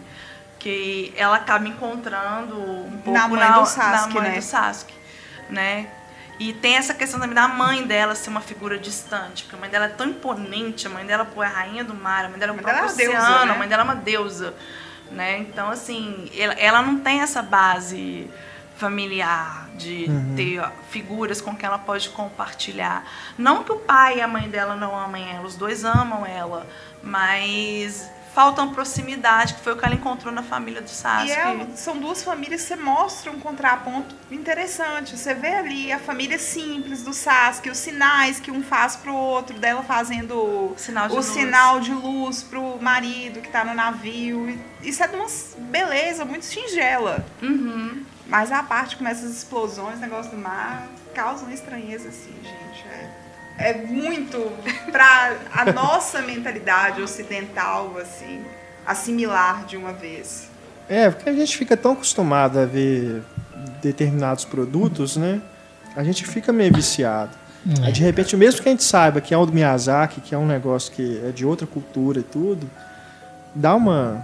Né? Quando, eu acho mais ótimo quando vai a muito arte além. te tira do- desse lugar É, de conforto que a gente costuma ficar. Eu só gosto desse tipo de filme, só gosto de, de filme que acontece isso. Uhum. Porque é arte, né? A gente esquece, né? Eu gosto de lembrar isso aqui também, junto com o Pablo e vocês, porque as pessoas acham que cinema é só para ela se divertir e passar duas horas da vida dela, só passar tempo. Ela não, não imagina que ela está absorvendo arte, né? E eu acho ótimo quando isso acontece. As pessoas dão uma sacudida, né? Elas É. tiram elas do lugar comum. E é legal que isso é uma forma de mostrar a arte, uma arte diferente para criança, porque as Sim, com crianças gostam muito Gente, adoram. Adoram. Todas as crianças que viram esse filme comigo apaixonaram. Meus sobrinhos, minha sobrinha, meu filho. Meu filho é doido, ele assistiu esse filme milhares de vezes na Netflix. Depois colocou na Netflix e ficou assistindo lá milhões de vezes. E, e o que eu acho interessante é que realmente as crianças elas gostam de coisas que saem do lugar comum. Por exemplo, essa, essa geração nova de, de desenhos do Cartoon Network que são muito inocentes, tipo Hora de Aventura, Gumball, apenas um show. Os meninos são loucos. A gente tem um curso infantil lá na casa, então os meninos só querem ver isso, só querem ver isso. E o pessoal mais velho tem um, um entrave muito grande, é muito engraçado. E fora que até não só na animação, nos livros. Neil Gaiman, as crianças são loucas. Você compra Sim. um livro do Neil Gaiman, você sabe que seu filho vai gostar. Os livros Aquele infantis dele são instruções é maravilhoso, é um poema que vai dando as instruções para entrar no mundo fantástico. Você vê aquilo ali, você fica apaixonado junto com a criança. E a criança lê numa sentada e fica lá, ó, tem esse personagem, tem isso. Eu gosto muito E daquele. Eu gosto muito do dia que eu troquei meu pai por dois peixinhos dourados. O menino literalmente troca o pai por dois peixinhos dourados. E aí ele vai trocando, trocando, trocando. E no final a mãe chega, brava com ele, e ele tem que descobrir aonde que o pai tá. Então são as trocas mais absurdas. Trocou por um coelho, trocou por um, uma, uma flor. Então ele sai tentando caçar o pai dele, aonde que o pai dele tá. Esse é de onde? Do New Gaiman também. Ah, E sim. Então, que é- sai, eu que acho que o ótimo. Gaiman ele sai dessa ideia do da história infantil ter uma linha narrativa. Sim. É completamente surreal. É, a- é, é a lógica mesmo das crianças de, pens- de pensar. Uhum. né? Eles vão viajando. É o que eu falei, não tem ainda o freio, não tem ainda os vícios de julgamento, uhum. de, né? E fora que o animador, o ilustrador que faz junto com ele, o David McLean, ele faz um trabalho maravilhoso. Em Lobo Dentro das Paredes, ele faz colagem com, com, com traçado, desenho. com desenho, que é uma coisa que a gente tem uma estranheza, mas os meninos assimilam e acham muito legal. Falam assim, não, que negócio legal, tem um olhinho assim. Ele trabalhou com o Gamer também, Coraline, vê que é uma estética completamente Sim. diferente, os meninos acham uma boa. A gente uhum. que fica assim, não. E, e, acho que é isso mesmo que tem no pônio, que talvez seja a estranheza que, que, que você tem em relação Mas não a é uma estranheza ruim. É estranho. É porque, na verdade, você gosta de um outro Miyazaki que está lá Você no... gosta do Mononoke. Mononoke. eu acho que se tivesse tá visto Pônio na época certa, eu teria gostado dele. Mas o Pony, aqueles, aquele minuto inicial, né? Aqueles minutos iniciais, aquilo ali é fantástico, né? O Nossa, nível de detalhes daquilo ali, eu fiquei. Eu tive que voltar a cena para ver tudo direito, assim.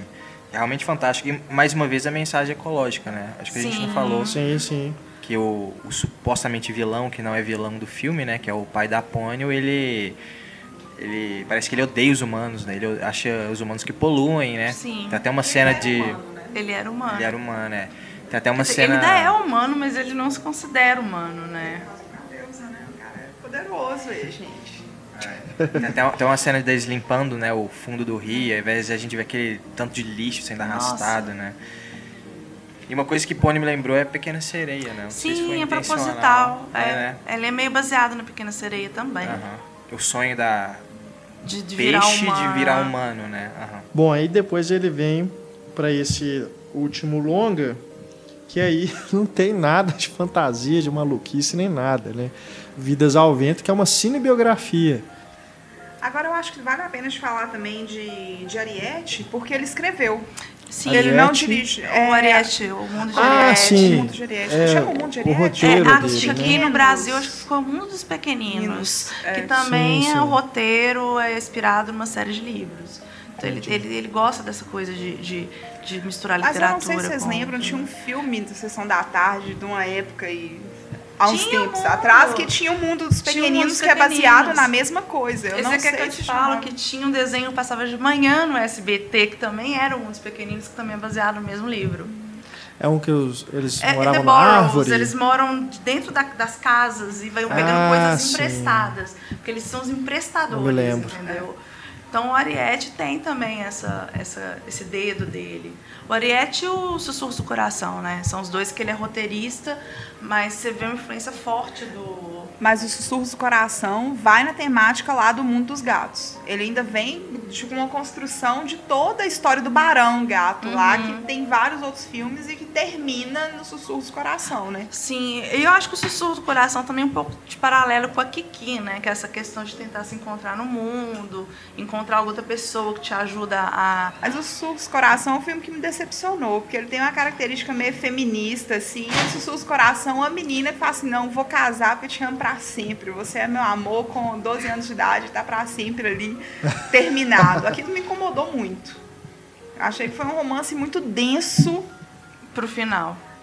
para pra um filme infantil. Até foi um romance muito muito negócio muito finalista, determinado, é assim, eu vou te amar pra sempre, eu vou pra Europa, mas eu volto pra você que eu te amo. Ó, Romeu e Julieta, ela tinha 14 anos também. Mas eu acho que é mais nova ainda, do Coração. Ela É Eu mesmo? acho que ela tem 14. Ela tem 14? Eu acho que ela tem 14. pra mim, eu acho uns 10. Eu fiquei assim, meu Deus, o que é isso? Tá confundindo com Sakura. É. E só, só uma, uma outra coisa que eu anotei, queria ver se vocês viram, porque eu não vi, que o, o- ele fez o roteiro do da Colina Cocurico, que ele foi o filho dele que dirigiu, o Goro Miyazaki. Esse eu não vi, não. Você Eu também não vi, não. Esse eu acho que ele tá sendo mais difícil de achar. O Sim. Ariete foi fácil porque ele foi lançado fora do Japão e fez um Sim, sucesso fora do Japão. em DVD aqui. É. O Ariete saiu, acho que, não lembro se foi pela Versátil também. Uhum. Porque tá engraçado, os filmes do Miyazaki, do Ghibli, estão espalhados em vários distribuidores É. aqui no Brasil. Então, não dá pra você falar. Até a É. Versátil lançar qual que é qual. É. Inclusive é até uma pena, né? Porque se a Versátil pudesse lançar todos, né? Nessa, Nossa, dessa esse é coleção. ótimo. Mas esses últimos eu realmente acho que. Como um tá com a California Filmes, outro acho que tá com. Mas Play Ariete passou Art. no cinema. No Ariete passou, no Passou, cinema. Passou no É. baixo, eu levei meu filho pra Ariete ver. passou no cinema, mas também Eu ficou me pouquinho lembro. tempo. Mas passou no cinema. Passou no cinema e as salas estavam cheias. Quando eu fui, a sala não tava uma sala assim, vazia, aquele negócio assim que você fala, não, o filme tá morto. Não, tava uma sala cheia, com Uhum. muita gente, não foi um negócio. Tudo bem que metade do povo tava lá, provavelmente você conhecia, que ele já conhece o trabalho dele, mas foi um É. filme que tava, teve uma divulgação que foi bem aceito. Uhum. Agora o do The Pop Hero eu não vi, não. Também não. É, esse eu também. Também é roteiro dele. É, é dele junto com o filho dele. É Aham. o mesmo esquema do Conto de Terra Mar, né? Uhum. É, esse eu também não fiquei sabendo do lançamento aqui não. Eu lembro de quando a gente acompanha, né, no Cinema em Cena eh, notícias e tudo, eu lembro de trailer e tudo, mas o lançamento aqui no Brasil eu também não me lembro. Talvez tenha passado em festivais, né? Às vezes no Festival do Rio costuma passar muita coisa, assim, mas lançamento comercial também não me recordo. Se alguém tem alguma informação, por favor, nos informe aí no, na página do programa para a gente procurar. Bom, então o Vidas ao Vento, que é o mais recente, lançado em 2013, que chegou ao Brasil este ano, em algumas cidades apenas, já está disponível em DVD. Esse filme que é uma cinebiografia de um engenheiro de aviação, né? Ele, ele projetava as aeronaves que eram usadas no, pelo Japão na guerra, né? Em combate, que E é o Jiro Yorikoshi. Ele já fazia o mangá do The Wind Rises. Uhum. Já, já Ele já fazia o mangá ter a baseado na história dessa figura que foi super importante né, para a aviação japonesa. Miyazaki, né, um louco com aviões, então resolve fazer esse, segundo ele, último longa-metragem. Né, não sabemos ainda se, se eu não me engano, ele já tinha anunciado antes uma aposentadoria, né? Uma falsa É, ele aposentadoria. aposentadoria. Vamos ver, né? Mas se a gente imaginar Gente, que ele está com pessoa 73 cansa, né, anos. Pois é. é. Nesse filme a gente vê assim, que o, o nível de detalhes é cada vez maior, né? O preciosismo né, com os detalhes é cada vez maior. Você tem, inclusive, cenas. Tem uma cena num vagão de trem, no metrô, que você tem um reflexo das pessoas que estão fora de quadro no basculante da janela. Pensar que ele voltou a fazer isso tudo no papel, que ele não faz mais isso digital, Pois é. É. um trabalho. Por isso que eu, eu imagino assim, que eu- o cara tá com 73 anos, imagina é, você ter essa trabalheira toda, né, esse nível de, de, de- preocupação com o desenho, é compreensível que ele esteja querendo dar um tempo, né? Mas às vezes ele fala que é o último longa, mas vai fazer mais curtas, né? Vai continuar trabalhando ali. Depois teve uma outra falsa notícia de que o estúdio Ghibli estava acabando, Nossa, que foi uma tradução errada, né? Foi. do japonês, que na verdade eles estavam reestruturando uma parte do, do estúdio, né? mas que não, tá, não significa que vai acabar. não. Nossa, que tinha de gente chorando no Facebook. Eles não tinham falado que ele recebeu uma homenagem também no Oscar, o Miyazaki? Ou é impressão minha? Mas, por exemplo, quando teve o Não Oscar de lembro, Chihiro, não ele não veio para os Estados Unidos em protesto contra a guerra do Iraque, né? Que teve uma história assim, que ele não, Ah, que é? ele não veio receber, porque ele não, não sei se é história, se é mito. Mas, gente, internet, japonês com, talvez. com americano jogando bomba nos outros, eles têm um arrepio, né? Tanto Claro. é que o, o The Wind Rises não ganhou o Oscar por causa disso, que é um filme infinitamente superior a Frozen. Acho que não tem nem. Nem- Não, discutir, tem nem né? comparação. É. Em termos de Agora, animação, em termos de tudo. Não tô É porque- é ruim. é porque ele é um drama, né? É Um drama, é um filme que você vê, você, Uhum. você pode imaginar ele perfeitamente Mas, assim, como live action. Como uma história de uma pessoa mesmo que foi uma figura histórica, né? Mas acho que dificilmente os americanos iam dar o Oscar para um filme Ah, é. sobre um cara que fez aviões japoneses na Segunda Guerra. Pra Com depois certeza, é. destruir Pearl Harbor. Exatamente. Não, e é muito, é muito. É a mesma coisa destruir um porto e destruir duas cidades inteiras, cheias É. de gente. É. Aham, mas enfim. Inclusive, também acho que Shihiro é o único filme que não é de língua inglesa que ganhou o Oscar, né? É. mas aí é, a- é a mesmo a academia tem uma hora que ela não pode fingir que ela não está vendo, que tem uma coi- uma força maior que ela do, do lado de lá, né? E ainda mais quando é assumidamente bebido na fonte dos americanos. Então eles acabam tendo que, que dar o, o devido crédito. Mas tem os traços biográficos também nesse filme, né?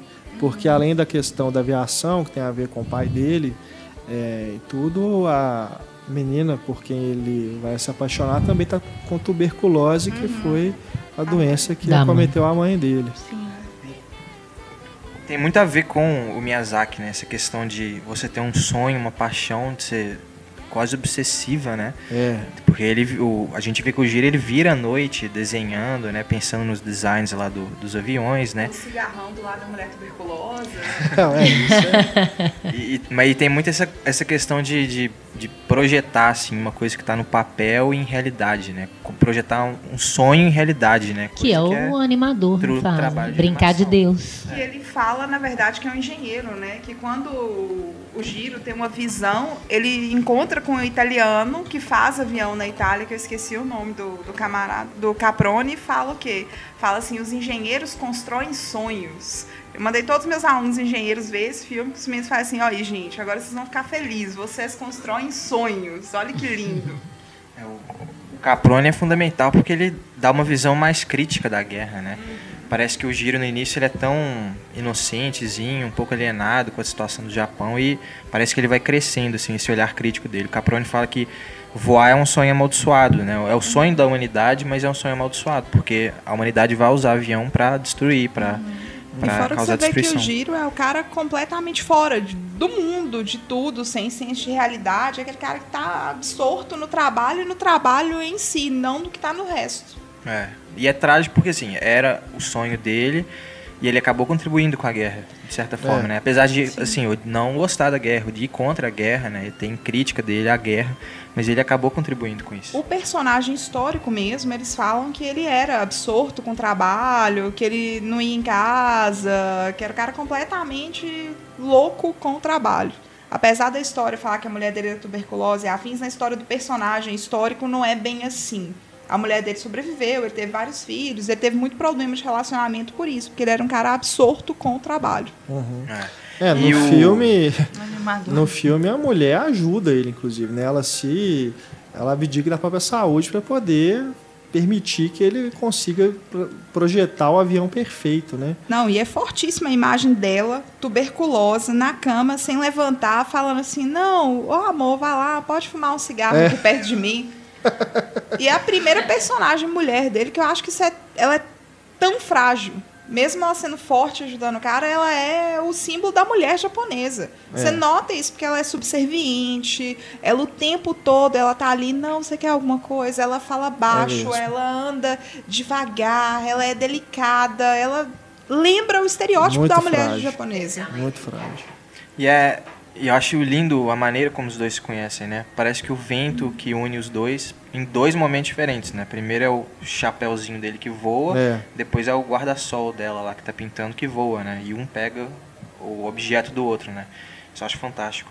E outra coisa que também tem relação com, com o trabalho de animação é como que às vezes uma coisa simples pode inspirar você a criar uma obra de arte, né? No caso, o Giro tá almoçando, né? um- e aí uma espinha de peixe vai dar o ponto de partida para ele criar o design do avião, né? Uma coisa aparentemente banal. Uhum. E outra e por fim uma também que me chama muita atenção, como que a história dele também está relacionado com a história do Miyazaki e está relacionado com a história do Japão, né? Aquela questão do terremoto que teve, que aquilo realmente aconteceu e, É. e destruiu as- várias casas, né? Eu gosto muito da, da cena do, do terremoto. É. Porque ela não só, né, a construção da cena, da forma como o terremoto vem do efeito do terremoto, né, que é uma onda assim, né, levanta as casas depois de derrubando tudo, mas depois a fumaça que forma daquilo parece que é um dos monstros lá dos filmes fantasiosos, né? Parece que é um- uma, uma criatura realmente gigantesca, não é só uma fumaça, ela tem uma forma assim ameaçadora, né, sobre eles.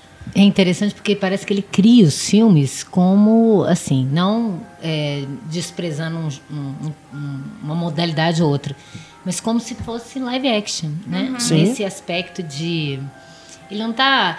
Na verdade, essa, de- essa ideia de chamar animação de gênero, né, é uma coisa meio estúpida.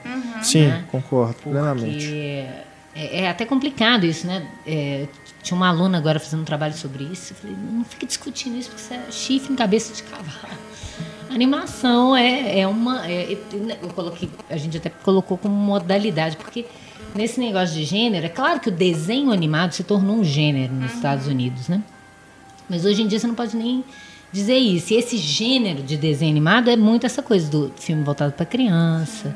uma- né? Isso aí já é uma outra coisa. Eu encaro isso como cinema como qualquer outro, né? Uma animação é realmente. Mas você vê que é um, é um autor querendo colocar seu ponto de vista através da arte que ele escolheu, que é o cinema de animação. Né? Porque na animação você tem um controle até maior desse universo que você cria. Tudo é criado. A atuação é criada por você. Tudo, né? Claro que você tem uma equipe também tão grande quanto no live action, né? É uma coisa de colaboração da mesma forma. Mas eu acho que a visão de mundo né, do, do, do cineasta numa animação, no caso do Miyazaki, quando o cara se propõe a ser autor né, no cinema de animação como ele, é, ele tem todos os meios estéticos ali para ele poder se manifestar da forma como ele quiser. É. O Buñuel falava isso, que a- o cinema ele, ele é muito mal aproveitado. A animação sobre aproveitar mais essa ideia da memória, essa ideia de como funciona a imaginação, né, do que o live action. E isso é tão forte no Miyazaki que você vê que parece que ele está dirigindo os personagens, dirigindo atores, né? Parece que é real, né? É. Aquela menina tem uma as meninas têm uma personalidade muito forte. Sim, sim, é incrível isso.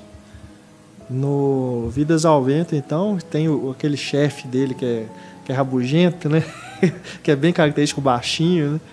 É, mas que ao mesmo tempo você vê que transparece nele um carinho pelo, pelo giro, né? Que não é simplesmente o chefe mala, o chefe chato, né? Ele realmente quer, ele, ele reconhece o talento dele e quer dar a chance para ele poder crescer, né? na- E fora que é uma Um reconstituição de época maravilhosa, porque um mostra o pessoal fumando, o pessoal fora no contexto você não vê hoje mais em filme. Americano você não vê ninguém fuma mais. Só vilão. Só o vilão. E lá é todo mundo. E lá o cara fumando em cima de fumando, e o, ciga é, e o café, e aquela loucura que era uma coisa da época, que eles faziam isso. Então teve uma reconstituição histórica muito legal ali. É, teve gente reclamando disso, mas assim. Lógico, não dá pra né? entender, a política né? do politicamente correto tá aí pra reclamar da galera, né? Vê um filme dos anos 40 que não tem fumaça. Qualquer um. É difícil. Pinóquio. Verdade. Teve. É, Pinóquio, exatamente. Pinóquio, né? Não, é verdade. Pinóquio fumava um milhão de cigarros, assim. Que eu fui assistir Pinóquio com meu filho, eu fiquei, nó, Pinóquio, enfiando cigarro na boca do Pinóquio, que você fica até assustado. A ensinar não fumar. Mas isso é interessante, teve um outro aspecto de discussão é em Totoro. Muita gente critica, quer dizer, fica incomodada com uma cena que tem o pai e tá nu na banheira com as Ah, duas sim, filhas, é. né? Mas isso é da cultura doa- japonesa. É. O pessoal não. Mas isso é Engraçado. realmente, Isso é você vê isso com essa, tudo, toda essa carga que a gente tem aqui, é realmente você assim, vai, peraí. Mas é, além da cultura diferente, eu acho que no caso, eu acho que os americanos devem ter assustado muito mais. É. Porque tem uma coisa puritana ali que é muito forte, né? E, tem- e, de- e mostra depois a mãe também. A mãe não tem problema, mas o pai tem, né? Um negócio. Eu acho tão legal, né? Quando eu fico vendo, eu gosto de observar a criança assistindo isso por causa dos costumes diferentes. A criança vê, porque assim, uma criança muito pequenininha, não está acostumado com o que que é o Japão e tal, vê as pessoas ajoelhadas comendo, né? Comendo diferente. O jeito de, de se relacionar diferente. Isso de ver. Nunca tinha visto isso num filme nenhum, né? Uma, uma banheira com duas crianças e o pai. A gente tem um- um- uma coisa pelo estranhamento, mas depois você pensa assim, gente, olha só, é- não tem nada demais, né? Porque a gente bota problema nisso, né? Bom, e, e os outros trabalhos do Miyazaki fora aí dos longas-metragens, vocês gostariam de comentar algum, algum recomendar pra galera procurar algum curto, algum mangá? Ah, o mangá do Náusea. É maravilhoso. Dá pra não, encontrar Panda, aqui gente, no... todo mundo que tem criança, põe o menino pra assistir o Panda. A não ser se quiser. A não ser se quiser ter paz, né? Se quiser ter paz, não põe, porque o menino vai cantar a música do Panda incessantemente, que é a parece jingle de campanha política que você fica e não sai da sua cabeça. E o engraçado é que traduziram em, em inglês como Go Panda. Na verdade é Copanda, que é o pandinha, né? Que é o panda Ah, criança. tá. Então ele fala Copanda, o pessoal não sei se foi erro de tradução que foi, fala. Em vez de falar pandinha, fala o Go Panda. Mas é muito bonitinho. A animação do panda é linda. E o, o mangá da, Náusea, da náusea. Náusica encontra aqui no Brasil? Olha, É, Com como um que é? pouquinho de sorte, você consegue ainda encontrar os volumes da Conrad. Mas é mais fácil você comprar ele importado Sim. do inglês. E sai mais barato pela Amazon. É, porque a Conrad também, inclusive, só publicou cinco volumes. Entendi. Então, o trabalho assim, da Conrad foi muito bom, formato de álbum, mas um pouquinho mais complicado de encontrar. Mas, assim, eu acho que não só o trabalho do Miyazaki, eu acho que o trabalho do Ghibli, em geral, vale Sim. muito a pena ver. Tem um deles que é muito fofo, que é Os Meus Vizinhos e a Amada, que é uma gracinha. Então, é um estúdio que eu, eu tenho muito respeito por eles, pelo, pelo, não só pelo nível de qualidade do, do trabalho dele, mas acho que é um dos poucos grandes estúdios que ainda mantém essa coisa de trabalhar com, com animação tradicional. Né? Animação É. 2D. O Aliás, o Takahata mais tá um- recente filme deles, eu acho que é o primeiro que é em CGI, CGI, né? O que vai ser Não, lançado agora? vai- não. Ou eu Ele- tô me enganando, não, então? o Kaguya, ele é bem alternativo. Depois você pega É. o trailer dele Parece pra você desenho, ver. eu Ele acho. parece Ah, tá. desenho, É. ele não parece nem que é acetato nem nada, parece que é desenho puro no papel, sabe? Tem umas coisas que, que parece até sketch, de tão rápido que é. E o negócio é maravilhoso. O trailer é maravilhoso. Você bate o olho e você fica assim, que, que esse povo tá fazendo? Parece que eles estão fazendo animação direta. Parece que vai desenhando um atrás do outro e, e- e filmando. Massa. Então é muito legal o, o trailer O do, trailer do é Kaguya. fantástico, O trailer né? é fantástico. Fantástico. É do Takahata, né? Eu acho que é do É do que Takahata. fez Túmulo de Vagalumes. E, e só, não sei se vocês viram, tem um curta que parece que é a história da pequenininho, eu só amei interagindo com o, o ônibus do gato lá. Vocês chegaram a Ah, ver? é? isso? Não, não não. Não. Isso parece interessante também. Sabrina Agora, não vai querer um- ver. Tem um joguinho também que é baseado no design do, do Ghibli. Você lembra qual que é? O... o pessoal fala que é muito bom o jogo. Jogo de, de jogo mesmo, de... É, ah, eu tô tentando lembrar o nome dele, mas tem um joguinho que foi o pessoal do Ghibli que, que, que fez, saiu tem pouco tempo. Então todo o design é baseado no, no, no Ghibli. É lindo, diz que é uma fofura. Eu que não tô conseguindo lembrar o nome dele de jeito nenhum. E do Gimli também vê Contos de Terra-Mar e depois lê a Úrsula Le Guin, que é maravilhosa. É uma autora que, como mulher, a gente tem que conhecer, porque é a primeira autora bem reconhecida pela crítica de fantasia e de ficção científica. Mulher, autora bem reconhecida. Então, a obra dele é uma transposição muito bem feita e a obra dela é maravilhosa também, né? Qual que é o nome dela de novo? Só para o pessoal Úrsula guardar. Le Guin. Beleza. Vamos procurar. E por fim tem. é porque o pessoal, geralmente criança gosta de ver filme dublado, né? Mas é, acho que ainda mais por ser do Japão, acho importante ver na língua original, né? Com Você- certeza. qualquer filme, porque os americanos, principalmente, têm um trabalho bem grande assim nessa questão de dublar É. os, os filmes do Miyazaki, né? Chamam astros. Não. né? Chamam ah, esse último foi Joseph Gordon-Levitt, né? Já chamaram Mark Hamill, Liam Mas, Neeson. gente, a Christian dublagem de Mononoke em inglês é pavorosa. Uma das coisas mais horríveis É que o, eu Bi- já vi. é o Billy não. Crudup que eu acho que faz o, o do Mononoke. Gente, mas eu acho que a, a língua ela tem tanto a ver, né, com, com, a, com a estética, com a cultura. É igual, é igual você ver um. É o que eu falei no, do. Almodóvar. Ver um Almodóvar dublado em inglês, ver um Fellini dublado em inglês, é outro filme.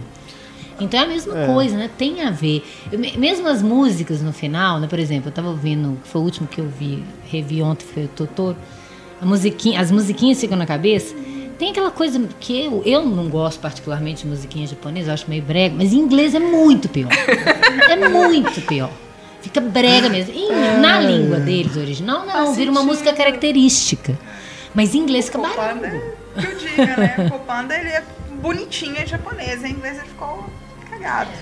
E fora que você tem que aproximar também a criança a ter o contato com outra língua, saber que existe uma língua diferente e ele apreciar a língua diferente. É. E não ficar preguiçoso também. Eu acho que os meninos hoje estão muito preguiçosos, não querem nem ler a legenda. Então, É tem um verdade. esforço de conhecer a outra língua e treinar o ouvido. Eu, como professora de inglês, falo, isso é imprescindível. Você vai treinar o ouvido e vai se tornar um falante depois daquela língua muito mais competente. Você já tem o costume desde a infância de escutar aquela língua. E fora que você acha que não, aprende uma coisa ou outra. Aprende. Ah, com certeza. A gente acaba O mínimo que você sabe de outras línguas que você nunca eh, fez aula é por causa do cinema. Aliás, de É, várias outras verdade. informações, Sim, né? sim. Meu filho falou históricas, esses dias, cultura. Atadakimasu, lá na hora de comer. Eu falei assim, mas de onde você tirou isso? Não, eu vi isso no desenho que eu vi com meu pai. Eu falei assim, ué, pô, alguma coisa. É, hoje as crianças, elas têm uma facilidade com o inglês por elas verem muita coisa na internet, né? Jogar videogame. E jogar videogame. Mas até que não. Hoje o Xbox é tudo traduzido, né? Ah, é? O pessoal É, e traduz automático, inclusive, né? Automático. Você tem Sim, que você reconfigurar pra É. o videogame inglês. E é uma dublagem Olha triste. só. Nossa, a dublagem do é, né, Uncharted é a gente? coisa mais feia do Não, mundo. gente, seu Madruga faz a voz do diabo. Ah. Não tem mais o que discutir. Porque por melhor que seja o ator, não é o que foi pensado para aquele personagem, né? Quando você pensa que a gravação é feita antes para poder sincronizar A voz. a voz, aí você vê Não, que e tem tem e a dublagem americana não é boa. Não, a dublagem americana não é boa, a nossa é Porque melhor. Não, o e o cara tá mexendo a curioso- boca, eu tô falando E é tem outro, e tem outro problema também. sincronizado. Por exemplo, no caso de jogos, é, eles geralmente dão preferência para os estúdios de Miami, porque os estúdios de Miami são mais baratos. Então as dublagens de jogos são de doer São o estômago, de tão ruins que são. Agora, as dos filmes do Miyazaki, o John Lasseter da Pixar dirigiu, a, ou produziu, a dublagem de várias delas. Então é até estranho, né? Mas a do Mononoke eu acho que não foi ele não, porque ela é, É. ruim. Mas assim, eu não tô dizendo nem que ele é um exímio, Diretor de dublagem. Mas é um animador. mas é um cara que pelo menos, Mas é né, ele gosta, tem- ele né, do um carinho, negócio né? e tá levando lá pra Disney, né? Ele É. tem carinho. Exato. Mas o próprio Disney, né, tinha, ele tinha dubladores oficiais em cada país, Uhum. que ele escolhia pessoalmente qual ator ia fazer a voz. Por exemplo, eu me lembro do make-off que eu vi da Bela Adormecida, que é a Ida Gomes, aquela atriz que fazia a Malévola. E ele escolheu a voz. Ele ouvia, ele ia no, nos países, ou mandava ouvir fitas para ele poder escolher a voz. Quer dizer, ele tinha uma preocupação de que ficasse pelo menos semelhante com o original que ele fez, né? É, Agora eu tô me lembrando aqui, você falou isso de ter o dublado oficial. Eu não lembro qual dos filmes do Miyazaki, se foi o Castelo Animado ou se foi o Pônio, que teve um festival do Rio que eu estava participando. Eu acho que foi o Pônio. E na última hora, assim, eles suspenderam a exibição porque o, o próprio Miyazaki não deixou ser exibido no- na versão que eles estavam querendo apresentar. Eu acho que devia ser Todo diretor devia fazer isso. sem a. Agora você falou de Dublado, jogo. eu não sei, ou, ou a legendagem tá com algum problema, não lembro. Mas eu sei que ele não deixou, aí eles acabaram suspendendo a, a- a sessão em cima da hora. É Mas interessante. lá, lá no momento do festival veio a notícia, entendeu? De que o próprio Miyazaki tinha, tinha barrado. É interessante lembrar um negócio de jogo, galera. porque a Square Enix e os Final Fantasy são muito influenciados pela obra do Miyazaki, até a questão da distopia. Final Fantasy VII é um universo que está lá sendo dilapidado no meio ambiente, Sim. baseado nessa influência do Miyazaki também. É, tem muita coisa, né? Ele é influente em vários aspectos, né? Não tem É, se a gente for pegar até o. Assim, não que, tudo. Não que seja parecido, mas eu acho que tem uma influência, por exemplo, no Sylvain Chomet. Se você pega, não o Bicicleta de Belleville, mas o Mágico mesmo, ele tem muito essa coisa que eu estava falando, que é um cuidado para aquilo que aquilo pare, é- é- parece live action. Sim. Não como se live action fosse melhor que animação. É igual, é uma, uma expressão estranha, né? Que as pessoas veem, às vezes, uma, uma foto, uma, uma flor real e falam, nossa, ele é tão perfeito, parece de mentira. Você viram isso? que é, o- é o que acontece com, às vezes, isso, né? Fala, é tão perfeito que parece real. Você nem, nem pensa que aquilo ali foi feito, é, criado. E quando você pensa nisso, fica mais interessante. Aquela mostra que teve agora no CCBB, não sei se vocês chegaram a ver da, do Museu Ludovic, tinha um, um painel Ah. enorme. No, foi o que mais me impressionou. É. Porque era gigante e você pensa, ah, isso deve ser digital. Aí não, é a óleo, pintura a óleo. Aí quando você vê aquela coisa gigante, pintura a óleo, com os poros da criança, você É, assim, é é mais impressionante. Se fosse um 3D, você não ligava. Mas como é artesanal, fica muito mais impressionante. Eu acho que o mágico, ele me fascina mais do, do Sylvain Chomet. Tem nada a ver com o Miyazaki, mas enfim. Mais até do que Bicicleta de Belleville, por causa disso. Porque fala, meu Deus, como que esse cara pensou em todos esses detalhes, tão fiel e recriando todo esse universo, né? E, e te dá uma dimensão da realidade diferenciada do, de que você vê em live action. Porque te dá um outro olhar sobre essa realidade, um olhar lúdico sobre essa realidade, que eu acho que é o que interessa a esses animadores. Né? Sabe o que, que me impressiona no Sylvain Chomet? Não tem diálogo os filmes dele. Você É. termina É de ver o filme, você jura que tem diálogo no filme. É. Você esquece que não tem fala naquele filme. É. Não Impressionante. fica artificial por fica não ter, né? artificial por Fica não todo ter. mímica, sabe? não é? Você assiste o filme e você, não- você esquece que não tem fala. Pônio tem pouquíssimos diálogos. Pônio tem Por pouquíssimos isso que é diálogos. muito acessível para criança ver em japonês. Sim. Porque tem pouquíssimo diálogo e o diálogo não faz uma diferença tamanha na história, não. Dá para compreender, né? É uma narrativa muito vis- audiovisual no sentido os sons e a visualidade. Tá, tá, tá te dizendo tudo, né? Nos detalhes, nas expressões, nas relações entre os personagens. É muito bonito. Bom, pessoal, vamos fechando então aqui, né? Nosso podcast. Muito obrigado pela presença de Antônio Tinoco. Valeu. Valeu. Sabrina, muito obrigado Obrigada. mais uma vez. Carol, valeu demais Eu pela presença. E Ana Lúcia, mais uma vez. Eu que também. agradeço, aprendi demais nesse podcast por causa do Vicky Expert. Ó, tá vendo? Eu agradeço também a você pela audiência. Deixamos aí mais uma vez nosso e-mail, é o cinema@cinemaencena.com.br e o espaço de comentários aberto aí para você participar também aqui do nosso programa. Um grande abraço. Até a nossa próxima edição